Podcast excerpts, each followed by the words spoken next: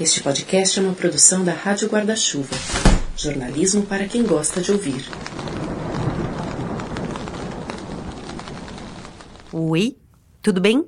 Acredita que já estamos no sexto episódio da temporada? Seguimos viajando o Japão, hoje com um livro da década de 1940 e com um autor conhecido.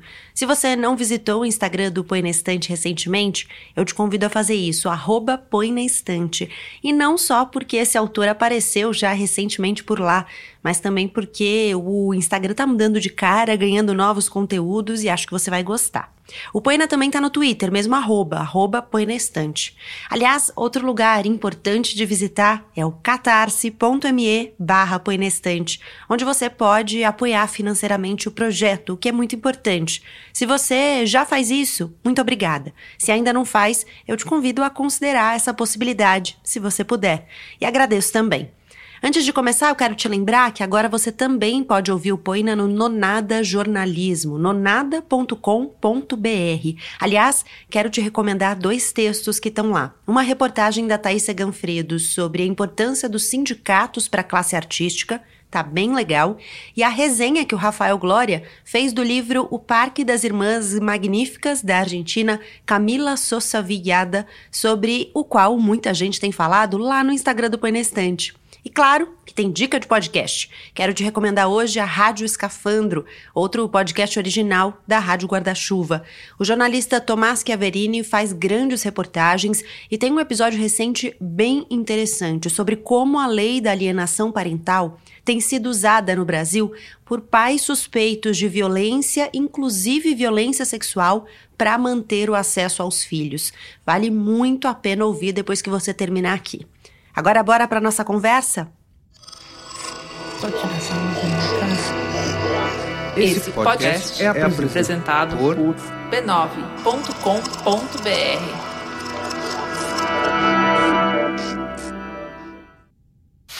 Shimamura, bom vivant, descobriu que tendia a perder naturalmente a seriedade, por isso caminhava sozinho pelas montanhas, achando que eram o lugar ideal para recuperá-la. Naquela noite, havia descido para essas termas e solicitado uma gueixa, depois de passar sete dias nas montanhas fronteiriças. Disseram-lhe, porém, que seria muito difícil atender seu pedido, pois, devido à inauguração de uma estrada construída com recursos beneficentes, os convidados eram tantos que tiveram de realizar a comemoração no depósito de casulos de bicho da seda, que também servia de teatro da vila, e as doze ou treze gueixas estavam todas ocupadas. No entanto, se ele aceitasse a moça que morava com a professora de música, talvez ela pudesse atendê-lo, pois estaria de volta depois de executar duas ou três danças. Perguntando mais detalhes a seu respeito, Shimamura recebeu da empregada uma explicação bem superficial de como era a mulher uma moça que morava na casa da professora de shamisen e de dança, que não era gueixa, mas participava das festas mais importantes quando solicitada. Por não haver na vila aprendizes de gueixa que cobrassem a metade do preço e por serem muitas delas já de meia idade preferirem não ter de dançar, os serviços da moça eram bastante requisitados. Raramente ia sozinha aos quartos dos clientes da hospedaria, mas tampouco era uma simples amadora. Ele ficou receoso, desconfiado de toda aquela conversa, mas quando a mulher foi trazida pela empregada cerca de uma hora depois, Shimamura, surpreso, mudou de postura. A moça segurou a empregada pela manga do kimono quando essa tentou se retirar, fazendo-a sentar-se. A imagem que a mulher passava era de um asseio bastante singular. Parecia-lhe que até os vãos de seus dedos do pé eram limpos. Shimamura chegou a duvidar de seus olhos, achando que aquilo era efeito do início do verão nas montanhas, que o enganava. Shimamura é um bom vivan de Tóquio que vai a uma hospedaria de águas termais nas montanhas, cenário de um triângulo amoroso pouco concreto, daquelas relações para bons entendedores. Komako, uma geisha, e Yoko, uma jovem que vive no povoado, completam o trio. Shimamura vive fechado em um universo individual, com espaço para mais ninguém inteiro. O que sabemos sobre ele são fragmentos da impressão que ele faz do mundo e das outras pessoas. A capacidade de observar, ressaltar detalhes, enxergar a beleza não tornam o protagonista comovido ou comovente. Aliás, ele é mais gélido do que o pico das montanhas que o rodeiam. Vez ou outra, parece inerte. O País das Neves, de Asunari Kawabata, é tema do sexto episódio do Põe na Estante, que já começou.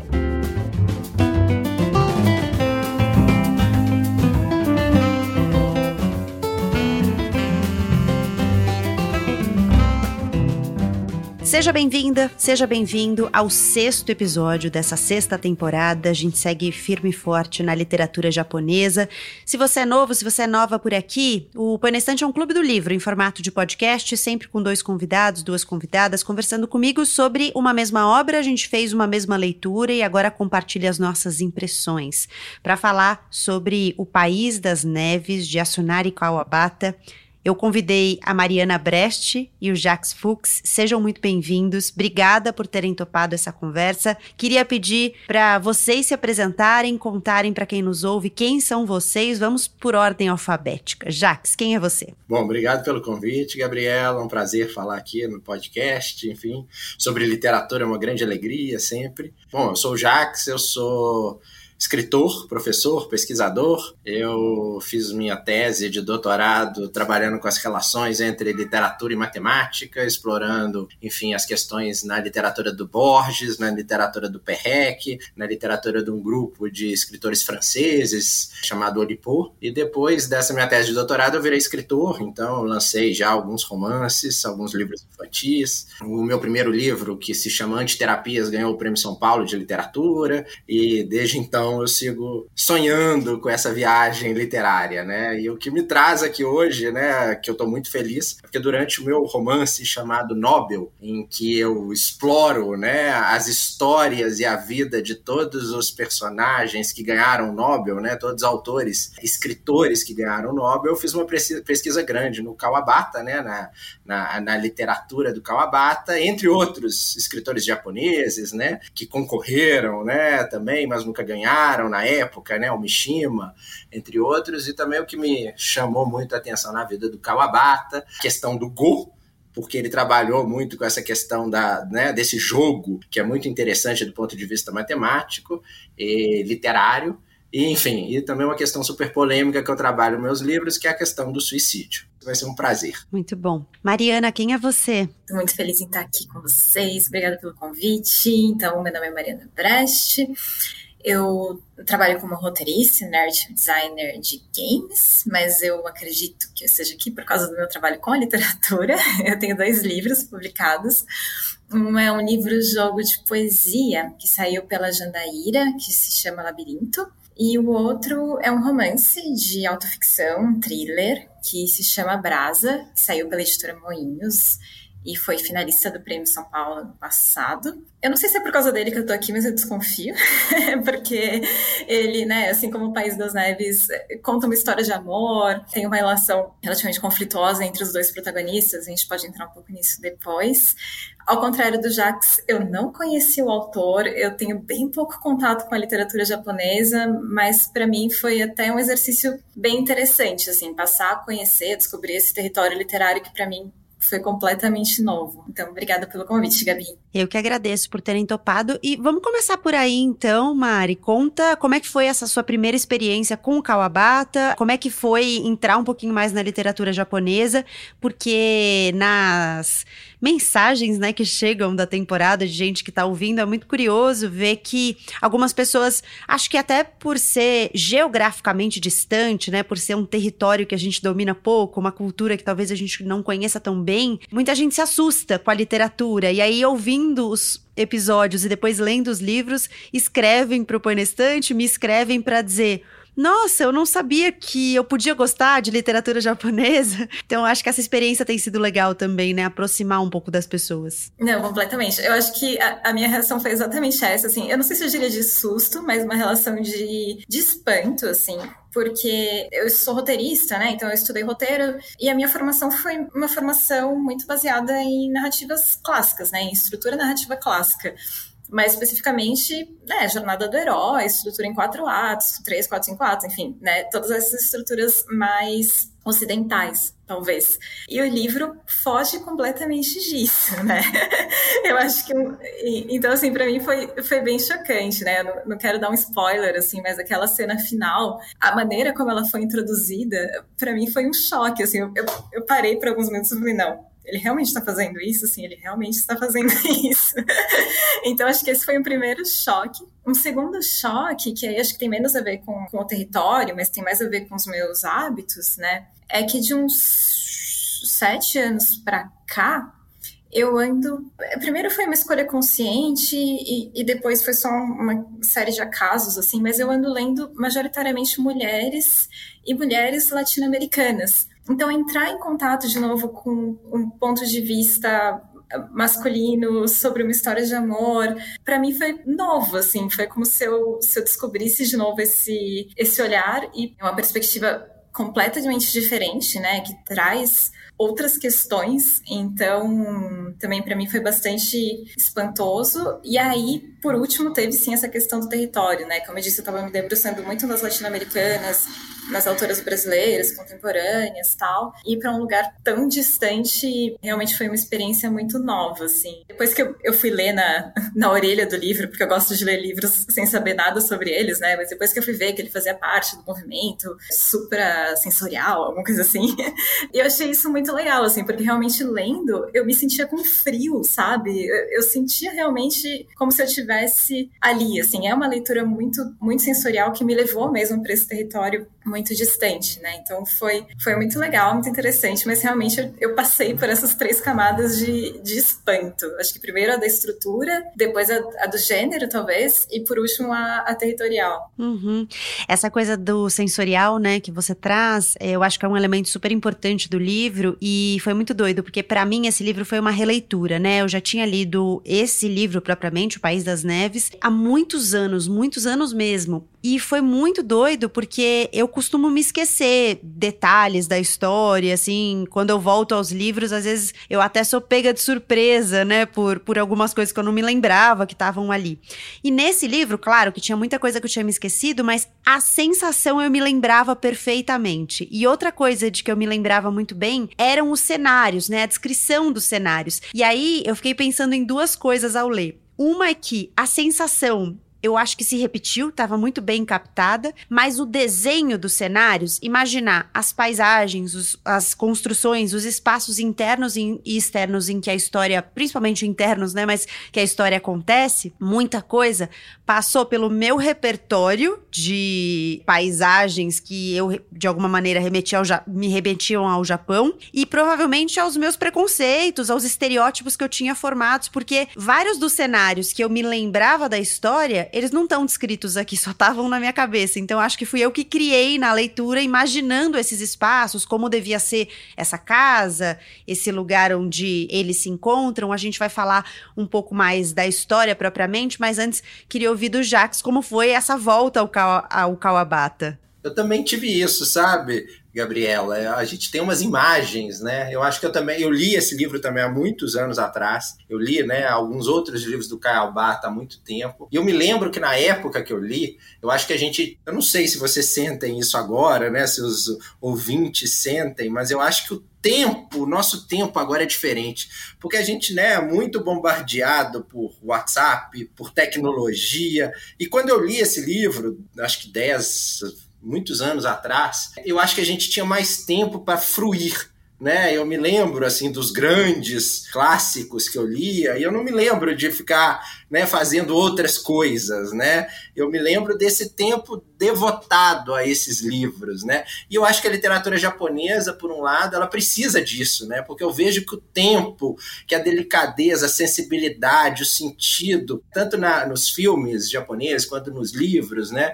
Eu acho que precisa de um tempo, né? Tanto que, pelo que eu li também, esse livro foi, foi saiu em, em fascículos, né? Então precisava de um tempo para você absorver esse livro, entender. Então eu acho que lendo agora, assim, a coisa foi diferente para mim, bem diferente. O que me atrai né, nesse, né, nessas literaturas são as diásporas, né? E eu acho muito interessante isso, porque eu sou um escritor e de uma família diaspórica, né? Que é a diáspora é essa dispersão pelo mundo das famílias, né? A, a dispersão dos judeus é uma coisa um pouco mais antiga. Hoje a gente também está num mundo diaspórico, né? E a diáspora japonesa também é muito, muito grande, né? São Paulo é a maior comunidade japonesa do mundo fora do Japão, né? Então eu acho que sempre me interessei por essas diásporas, por, por entender, né? Por ter curiosidade de entrar numa, numa cultura, numa visão diferente da literatura do tempo. Eu me lembro quando eu li o Barthes, né? O Império dos Signos, que é um livro que ele explora a, a, o Japão, né? Mas eu acho que, se não me engano, na época de 60. Então é muito bonito, é muito fascinante, é muito encantador, né? É, a gente perceber essas coisas diferentes. Eu acho que hoje, com a globalização, com a tecnologia, talvez essas coisas mu mudem um pouco, mas eu acho que, não sei, eu tenho 44 anos. Quando eu tinha meus 20, lendo esses livros, é, era uma experiência muito diferente, né? Era um mundo muito diferente, era uma coisa muito inacessível, né? Eu me lembro que esse livro do Barthes, né? Eu, recomendo a todos os ouvintes a ler esse livro que ele explora a questão do Japão é muito bonito e é um, é, é um Japão assim, né? Hoje pra gente, né, é um Japão quase idealizado, romantizado, né? Que tem muito a ver também com o que o Kawabata fala no, no discurso de posse dele, né? Do Nobel, quando ele recebe o Nobel, ele também faz uma reconstrução romântica desse Japão, né? Tanto que o outro japonês que ganha o Nobel faz uma crítica a esse a essa visão romântica do Kawabata. Então, acho que ler Kawabata é, é, a gente ter essa possibilidade desse retorno, principalmente do tempo. Né? um livro que eu adoro dele, é o, o, sobre o jogo de Go. Quem gosta dos jogos e quem acompanha o, jo o jogo de Go atualmente sabe como que a inteligência artificial né, acabou com o romantismo, né? Mas o Kawabata narra uma partida de Go que demorou seis meses e todo o romantismo da partida, enfim. Acho que é isso, Gabriela. Meu encantamento, né, Mário? Só para situar o Nobel, né? O Nobel foi em 68 que ele recebeu, o Kawabata, e o que o criticou foi o Kenzaburo Oi. Foi em 94, né? 90... 94.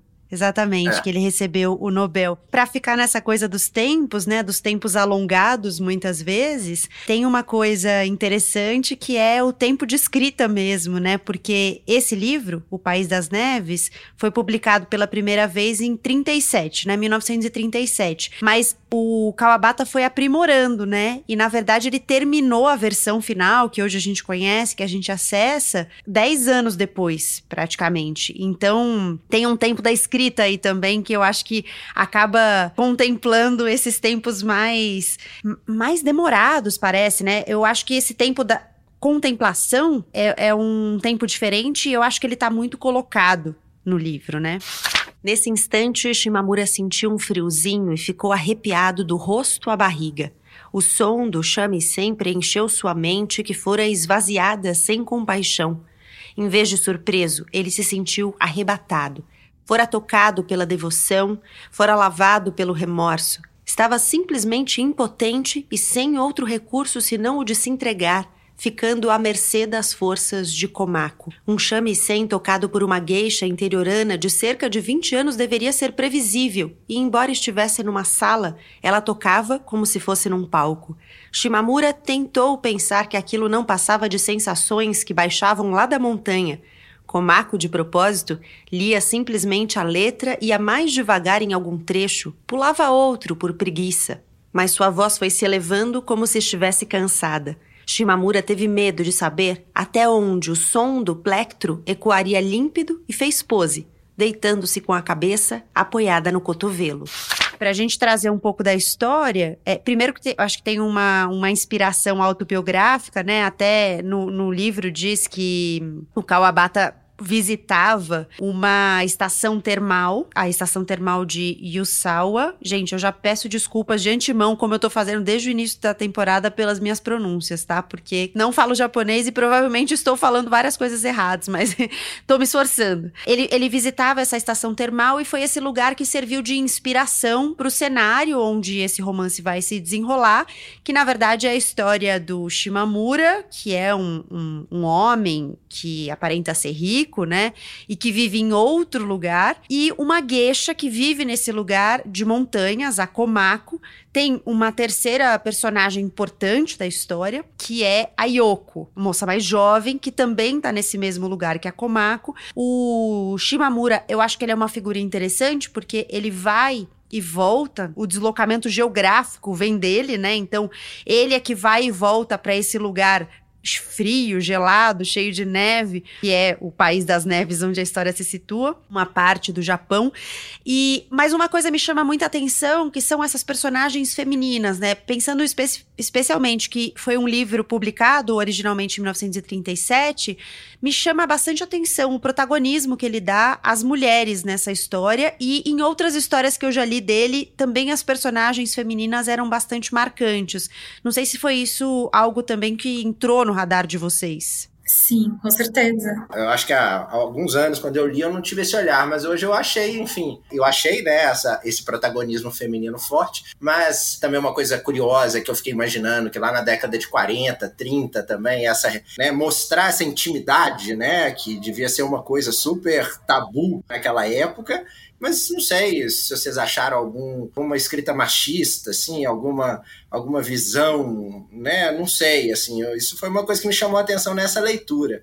É, que eu abro aqui para a gente conversar. Como eu disse, né? Quando eu fui ler, eu não olhei a, a, data, eu só li depois que eu fui ler sobre o livro, né? E eu também fiquei bem impressionada, assim, tanto com o erotismo, né? Com o quão gráfico é o, o erotismo, assim, mesmo na sua sutileza, né?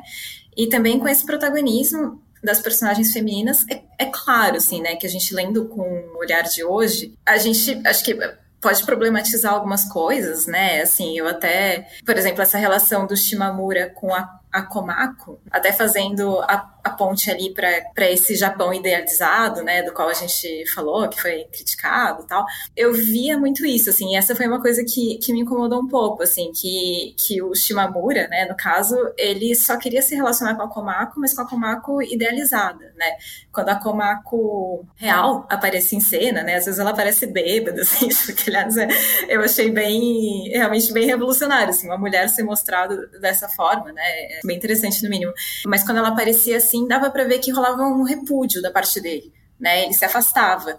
Então, assim, para mim, a impressão que me causou foi que ele só queria se relacionar com a Komako de uma maneira, eh, com essa Komako idealizada. Né, e nas, nos momentos em que ele também colocava a Yoko como objeto desse amor dele, mesma coisa, era uma Yoko idealizada, Yoko que tinha voz perfeita, Yoko que tinha as fisionomias, é, sei lá, não, não lembro quais eram, quais eram os adjetivos que ele usava a gente pode fazer essa análise, talvez seja um anacronismo, mas é, é, importante pontuar, né? Mas realmente é bem impressionante, bem interessante esse protagonismo que ele dá para as personagens femininas. E até no final. É bom, mas enfim, eu não vou dar um spoiler, prometo, podem ouvir. É, mas até no, no final, assim, ele traz uma fala da, da Komako em que ela faz alusão a um, a um, outro relacionamento, e que aí essa fala em específico me trouxe uma outra perspectiva sobre a personagem da Komako e uma outra profundidade que me mostrou, né, que talvez a relação deles não fosse tão desequilibrada quanto eu pensava que era, que ela também estava tirando a sua dose de, de vantagem ali daquela relação com, com o Shimamura. São relações super, super complexas, né, que, que se formam ali. Eu também acho que ela se revela menos entregue do que parece num primeiro momento, né? Eu acho que tem também uma, um, conhecimento que a gente vai desenvolvendo aos poucos sobre a vida dela e uma vida paralela que ela tem, né? Porque ela é, é, é uma gueixa, mas ela tem uma outra vida que é como se fosse recortado mesmo, né? A impressão que dá é que há uma separação, né, entre essas vivências dela. Agora, o, o que me chama a atenção nessa, nessa relação mesmo, né, entre o, o Shimamura e as duas personagens mulheres, principalmente a Komako, é que o Shimamura é um personagem que me parece pouquíssimo espontâneo. Eu acho que a gente conhece pouco dele na espontaneidade, assim, há poucas brechas de espontaneidade. Então a gente conhece ele muito mais a partir da relação propriamente com as mulheres, né? Esse personagem vai se construir a partir das outras duas personagens. Elas é que, de alguma maneira, são analisadas, são esmiuçadas, são mais bem descritas, né? Há um espaço ali para que a gente as conheça melhor e isso faz parecer que a gente não conhece muito bem o Shimamura, mas na verdade eu acho que é nessa, nesse olhar dele para as mulheres e das mulheres para ele que a gente vai conhecê-lo. Eu me lembrei de uma parte que, eu acho que corrobora com o que vocês falaram aqui, que é uma parte que eu achei linda. Vou ler aqui, é só um pequeno trecho. Quanto mais Komako se aproximava dele, maior era a culpa de Shimamura por não agir como se estivesse vivo ou seja, por permanecer inerte, observando sua própria solidão. Shimamura não conseguia entender como Komako envolvia. A totalidade de Komako chegava até ele, mas nada dele parecia conseguir chegar até ela. Shimamura ouvia ouviu um som semelhante a um eco de Komako batendo numa parede vazia, como se fosse a neve se acumulando no fundo do seu peito. Esse seu ato egoísta não poderia continuar para sempre. Eu acho essa parte muito bonita e, eu acho que mostra isso que vocês estavam falando, né? Porque a gente não acessa o Shimamura, né? Talvez acesse o ao redor dele, né? E é muito bonito isso, né? Essa intimidade. E eu acho que isso tem muito a ver com a, com a cultura japonesa, né? Um pouco comedida de alguma forma. Aqui a gente vê esses momentos comedidos e esses momentos de exposição eu achei a escolha do, do trecho do, do Jax muito certeira, assim, realmente, para comentar isso que a gente está dizendo, né, desse homem inacessível. Eu acho que esse trecho também mostra quão dolorido para ele, né, a gente estava, enfim, falando de, da, da, questão com as mulheres, né, eu acho que isso talvez mostre um aspecto da, da masculinidade, né, e, e como ela acaba afetando essa essa relação do Shimamura com a Komako, no sentido de ter uma dificuldade para acessar os próprios sentimentos, né, as próprias emoções e como isso acaba se tornando um, um sofrimento para ele, né, e um sofrimento também para Komako, enfim. Naquela noite, por volta das 10 horas, a mulher chamou o nome de Shimamura bem alto pelos corredores e entrou no quarto dele como se tivesse sido jogada para dentro. Ao cair de repente sobre a escrivaninha, espalhou tudo o que estava sobre ela com mãos embriagadas e depois bebeu água em grandes goles. Ela tinha se encontrado com os fregueses da estação de esqui que chegaram das montanhas ao entardecer e, tendo sido por eles convidada, fora à hospedaria, onde fizeram um grande alvoroço chamando gueixas e ela se vira obrigada a beber. Depois de falar sem parar, ao mesmo tempo que balançava a cabeça por causa da tontura, finalizou. Como não posso deixá-los sozinhos, vou embora, está bem? Eles devem estar preocupados à minha procura, depois eu volto, pode ser? E saiu cambaleando. Cerca de uma hora depois, parecia retornar com passadas desordenadas pelo longo corredor, batendo aqui e ali. Senhor Shimamura, senhor Shimamura, chamava de modo estridente. Ai, ai, ai, não enxergo nada, senhor Shimamura. Sem dúvida, aquela era a voz do coração totalmente desnudo de uma mulher que chama pelo seu homem. Shimamura estava surpreso, mas como a voz dela era estridente e por certo seria ouvida pela hospedaria inteira, ele se levantou incomodado quando a mulher segurou nos vãos da porta corrediça, enfiando os dedos no revestimento de papel e caiu cambaleando nos seus braços. Ah, está aqui então. Ela sentou-se enroscada em Shimamura e apoiou-se nele. Não estou embriagada, não, não mesmo, imagine só. Estou com falta de ar. Só estou com falta de ar, estou bem consciente. Ai, ai, ai, quero beber água. Não devia ter misturado saquê com uísque. Que raiva! Ai, que dor! Aqueles homens compraram um uísque barato e eu, sem saber de nada, dizia isso e esfregava o rosto sem parar. O barulho da chuva lá fora aumentou consideravelmente. Tem um, um elemento que, na verdade, é uma personagem que eu queria trazer para a conversa, que é a Yoko, porque eu fiquei pensando muito sobre ela quando eu terminei de ler. Porque ela me parece, em vários momentos, uma personagem secundária, assim, que vai e volta pra luz ali, de onde. do que a gente tá vendo, do que a gente tá conhecendo, né, dessa história. No entanto, quando eu penso sobre ela, eu me lembro também que ela é a personagem da cena inaugural, né? Do, do que abre a história, do que abre o livro. Então eu fiquei pensando que hum, importância essas personagens que às vezes parecem secundárias, mas na verdade têm uma, um, uma relevância fundamental, nesse caso, para compor um tripé que sem ela o tripé não para em pé. Mas fiquei pensando que relevância essas personagens têm, sabe? Nesse caso a Yoko, mas em tantos outros livros que tem às vezes umas figuras que parecem menores, mas quando a gente vai ver, as histórias não param em pé sem elas, sabe? Eu até. Assim, durante as primeiras páginas, eu confundia um pouco a Yoko e, e a Komako.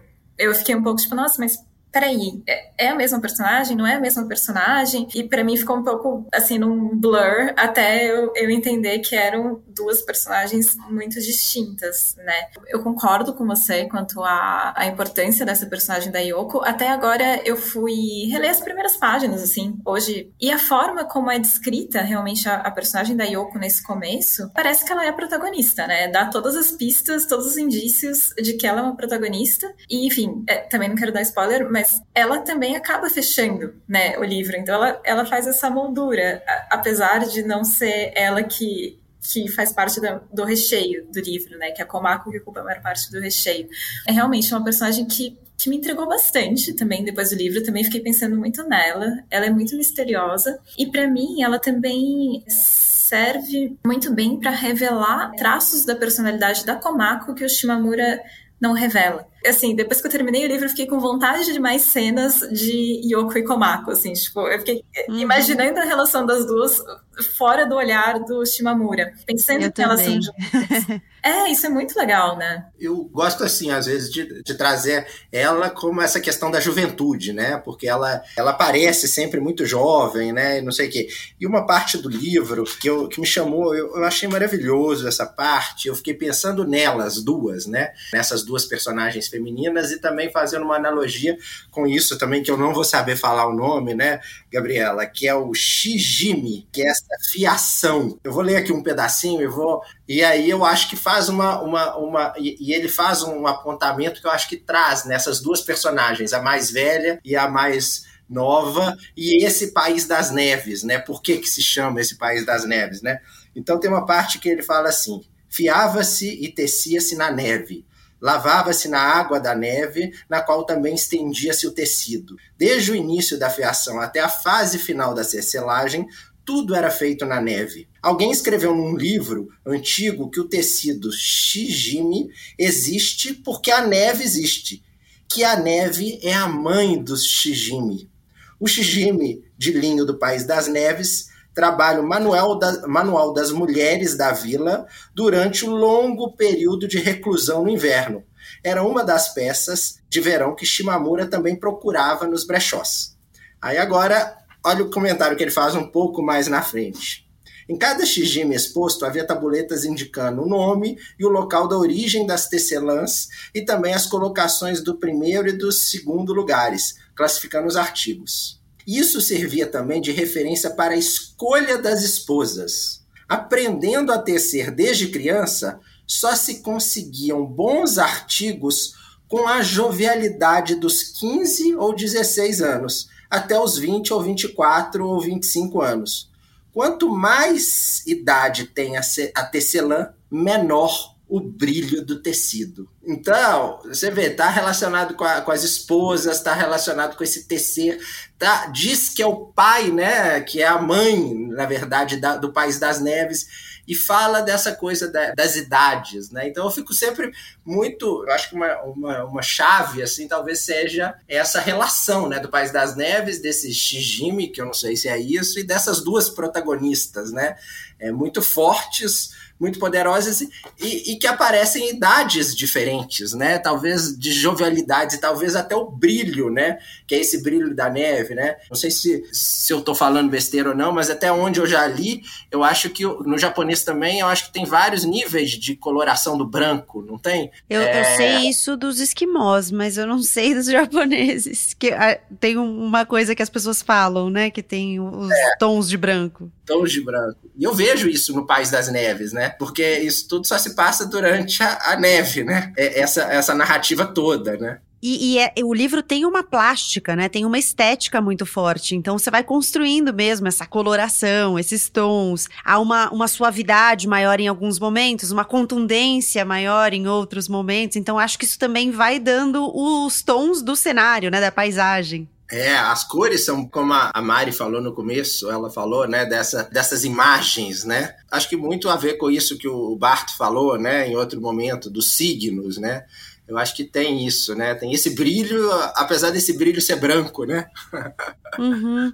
Eu também marquei essa parte do Shijimi que eu fiquei pensando, né, nessa confecção manual, nesse trabalho de tessitura, é, inclusive em como esse tecer, né, ele vai ser uma metáfora para tantas coisas que as mulheres fazem no, no livro, né, na história. E fiquei pensando nisso, nesse, no modo como esse tecido era alvejado na neve, é, imaginando essas cenas mesmo, né, que ele descreve, onde eles seriam estendidos, que era antes de ter neve ali nesses lugares onde o tecido estava estendido, então que antes eram áreas de cultivo de arroz, que tem nesses lugares, assim. Para mim é uma coisa, é um exercício estético o livro também. É um convite à delicadeza, né, e ao, ao sensível, né. Por isso que eu acho que tão longe, ainda mais longe ainda hoje da gente, né.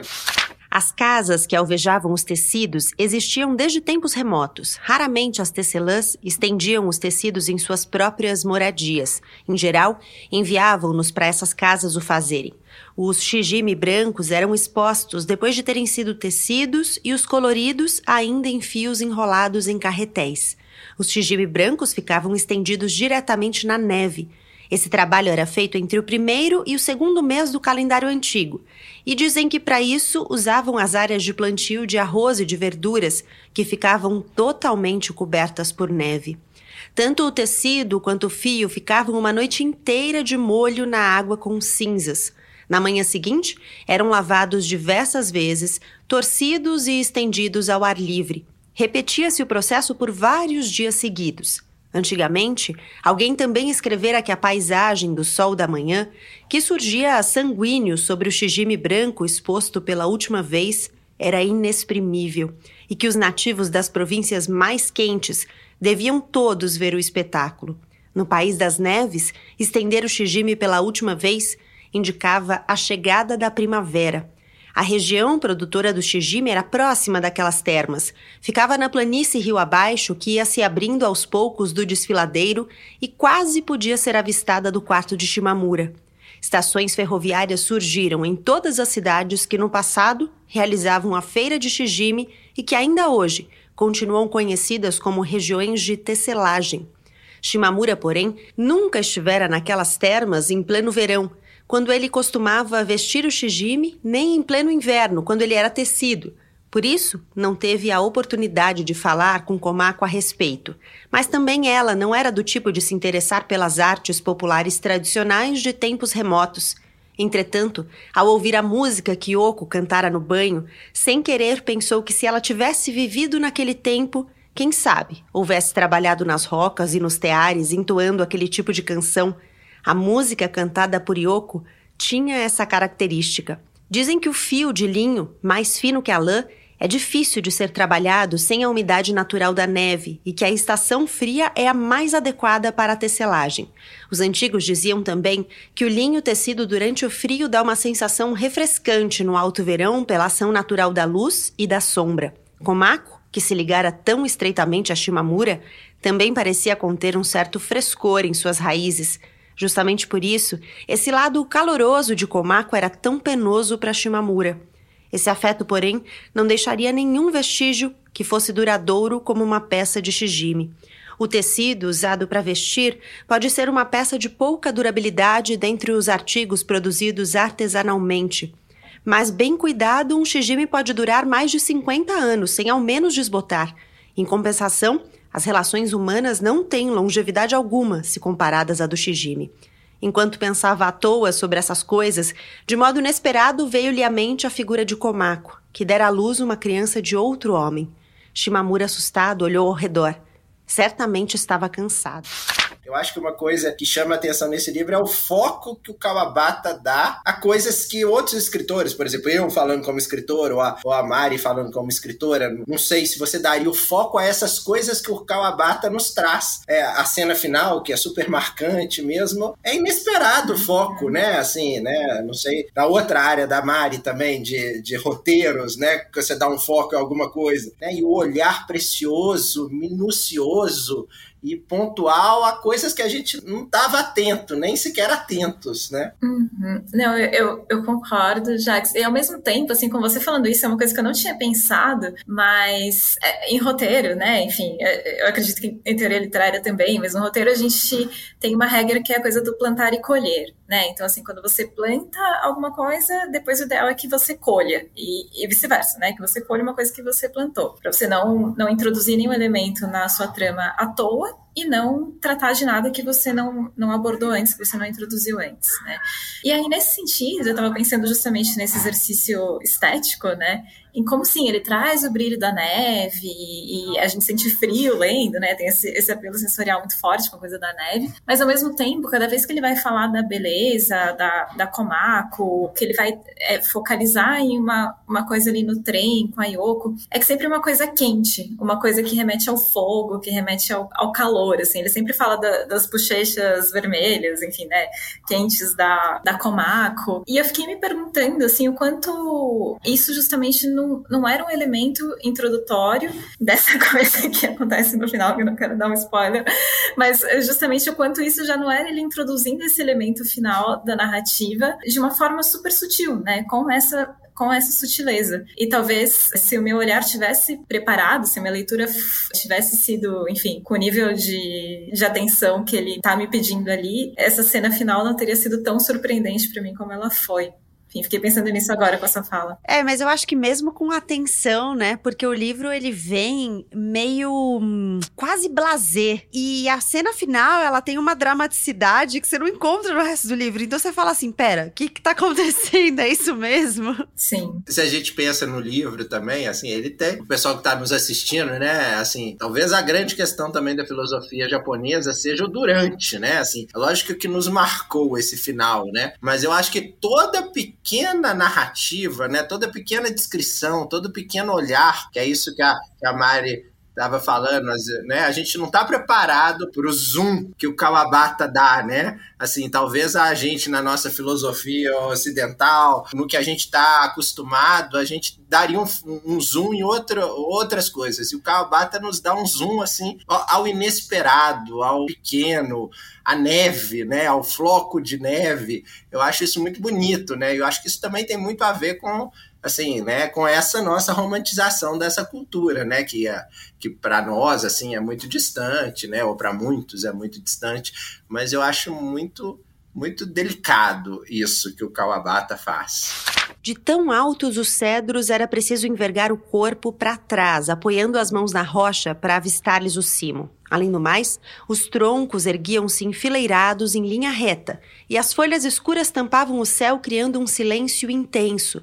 O tronco no qual Shimamura estava recostado era o mais velho de todos, e sem nenhum motivo aparente, um único galho do lado norte estava completamente seco até o alto. A junta que restou caída parecia ter sido enxertada no tronco como uma estaca invertida, lembrando a arma de uma divindade assustadora.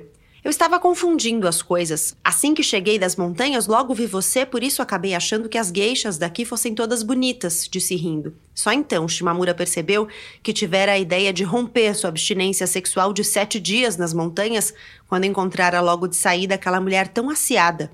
A mulher olhava fixamente para o rio longínquo que brilhava ao sol poente. Ficaram constrangidos. Ah, já ia me esquecendo, é seu cigarro, não é? disse a mulher com ar despretensioso. Quando voltei ao seu quarto, ainda há pouco, já não estava mais. Enquanto pensava no que poderia ter acontecido, vi-o sozinho subindo a montanha em disparada. Pude ver pela janela. Foi muito engraçado. Como notei que esquecera o cigarro, vim trazer. Retirou o cigarro do kimono e acendeu um fósforo. Fui injusto com a menina. O que é que tem? O cliente pode dispensá-la quando tiver vontade. Só se ouvia o harmonioso e doce burburinho do rio cheio de pedras. Pelos vãos dos cedros era possível ver que as nervuras das montanhas do outro lado estavam ficando escuras.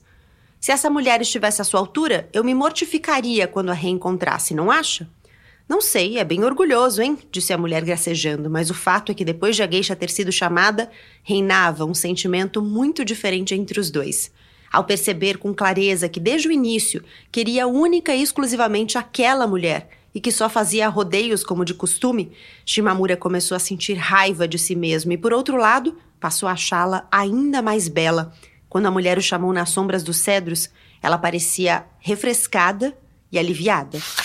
Tem uma coisa que me chamou a atenção no livro, sobre a qual eu fiquei pensando muito, que tem a ver com o que eu falei no início, né? De ser um imaginário até geográfico e culturalmente distante do que a gente está acostumado. E socialmente também. E eu fiquei imaginando quantos, quantas nuances a gente não perde lendo esse livro. É, e eu acho que as notas da tradutora, né, elas dão algumas pistas dessas coisas que a gente perde porque em vários momentos há algumas referências. O livro foi traduzido pela Neide Hisai Nagai, foi traduzido direto do japonês nessa edição da Estação Liberdade, e em vários momentos a tradutora coloca ali algumas referências a, por exemplo, a roupa, ao kimono que ela tá vestindo, a faixa do kimono, né, que tem um nome específico, e ao fato de uma coisa que tá escrito na história, mas a gente não perceberia, provavelmente, que ah, esse tipo de tecido ou esse tipo de faixa remete a uma roupa mais refinada, mais sofisticada, ou não, a algo mais popular, mais mundano mesmo, né? Então, acho que tem algumas nuances da sociabilidade, das relações, inclusive econômicas ali, que estão colocadas né, entre os personagens, que talvez a gente perca é, eu acho que essas notas nos ajudam a ter pistas e a olhar para isso com mais cuidado, mas eu, no meu caso, como eu não conheço intrinsecamente ali essas relações, eu teve várias coisas que eu fiquei pensando sobre o status socioeconômico mesmo dos personagens, o comportamento, né? Nuances de comportamento mesmo. Será que isso que ela tá fazendo é considerado vulgar? Será que não é considerado vulgar?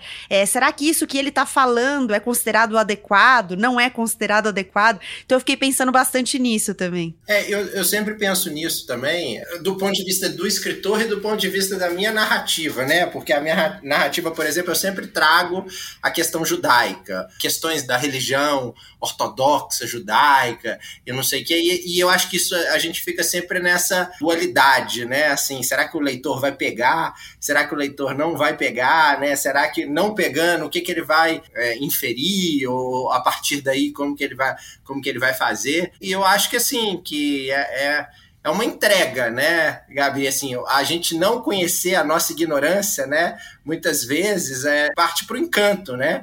Eu também queria saber muito mais sobre essa cultura, ou, ou mesmo, né, a gente está lendo esse livro, mesmo com essas notas, a gente está lendo esse livro 80 anos depois do que ele foi publicado, né? É um mundo, tudo muito diferente, né? Eu acho que é por isso que se estuda, né? Por isso que existe toda uma crítica literária, né?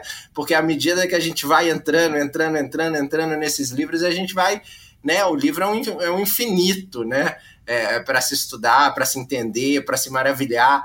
Eu, eu acho isso muito bonito, né? O estudo do, do, dos livros, que a gente aprende muito mais. E do ponto de cada escritor, né, eu acho que tem essa angústia, né, Mari? Você sente quando você vai falar alguma coisa, você não sabe se, se o seu leitor vai pegar, se não vai pegar, né? Porque você também não pode menosprezar o seu leitor, mas você também não pode tornar o livro muito hermético. É uma, é uma dificuldade, imagino ainda para uma cultura né, tão diferente, num, na década de 40, né?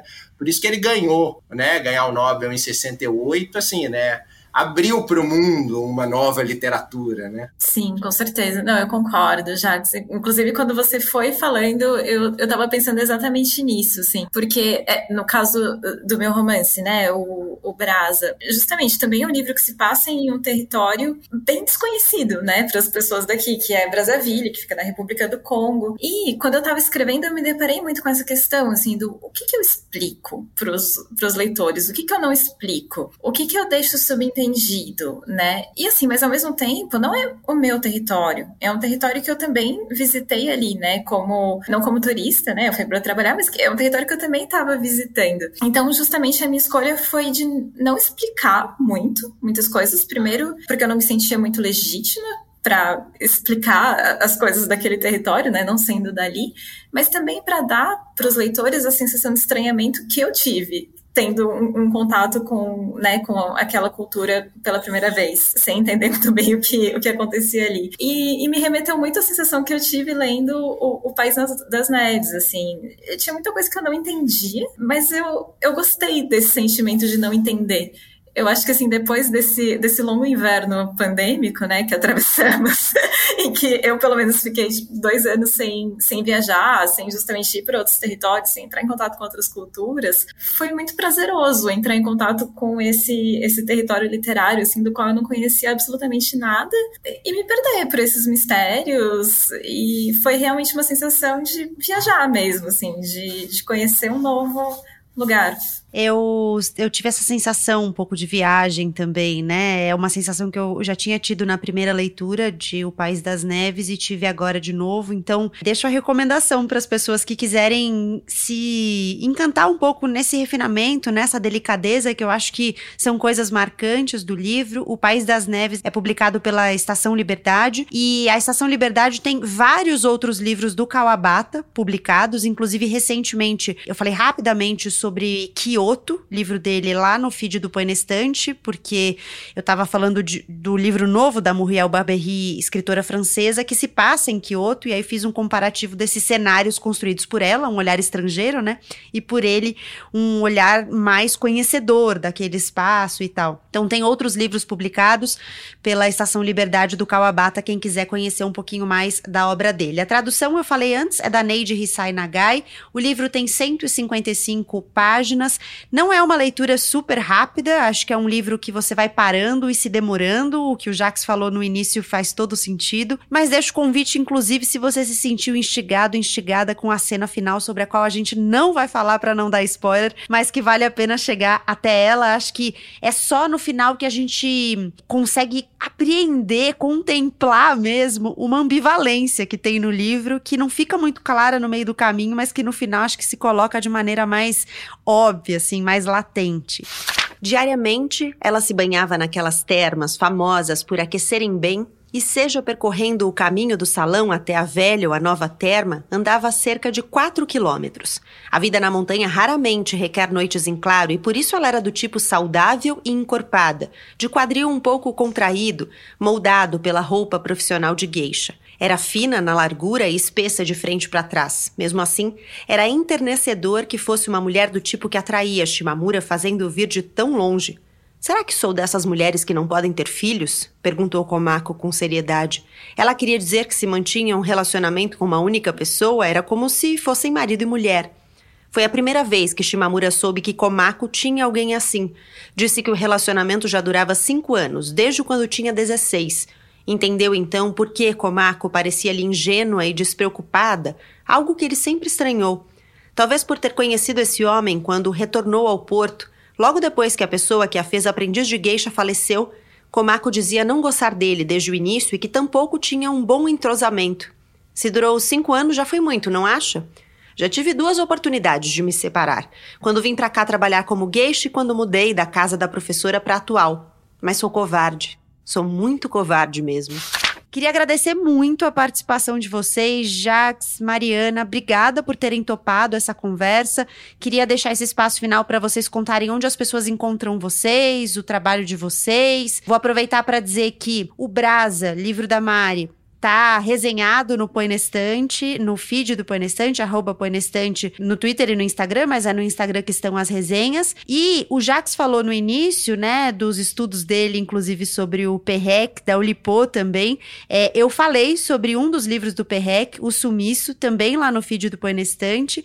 É uma leitura doideira. Eu precisei de uns estímulos pro livro, porque eu lia e falava assim: não, não vou conseguir ler esse livro. Então eu precisei pesquisar pesquisar sobre ele no meio do caminho para me estimular a continuar a leitura e aí a leitura foi fazendo sentido para mim, mas eu achei super interessante entender essa intersecção aí da literatura com a matemática que o Jacques também constrói. Então, queria deixar esse espaço para vocês contarem onde as pessoas encontram vocês, o trabalho de vocês, se vocês estão nas redes, como é que o pessoal entra em contato. Beleza. Obrigada, Gabi. Obrigada pelo convite. Obrigada, Jax.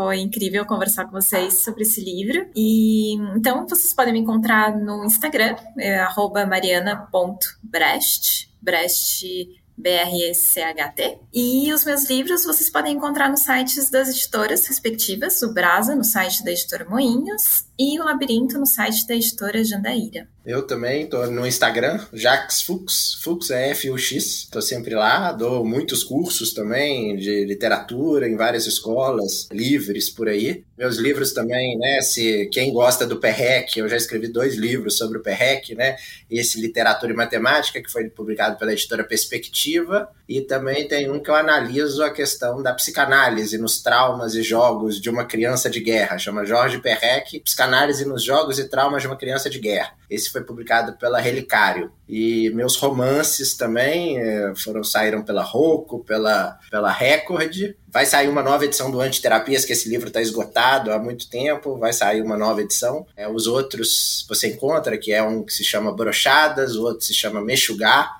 um romance sobre a loucura, Nobel. E eu também tenho um livro para quem quiser conhecer um pouco mais das relações entre literatura e matemática para crianças de todas as idades, eu tenho um livro que se chama O Enigma do Infinito. Bem legal.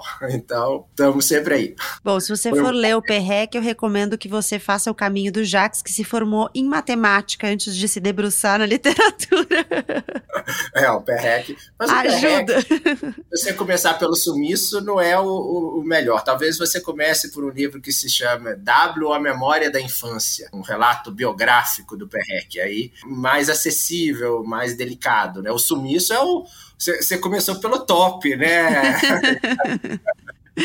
Muito bem, já fica então a dica, a literatura francesa, a matemática e a literatura já junto com a literatura japonesa, nesse combo de dicas aí. Muito obrigada mais uma vez pela conversa. E é isso, estamos chegando ao fim desse sexto episódio. Faltam mais dois para completarmos o giro pelo Japão por meio dos livros. Obrigada pela companhia, pela escuta de sempre. Não esquece de divulgar o Põe Estante por aí. Eu sou a Gabriela Maier, cuido da produção, do roteiro, da edição do Põe Estante. O João Victor Coura faz a mixagem de som, o Arthur Maier cria as capas dos episódios e a Júlia Maciel faz as artes que você encontra lá no arroba Põe na Estante no Instagram. Obrigada por chegar até aqui e até o próximo episódio.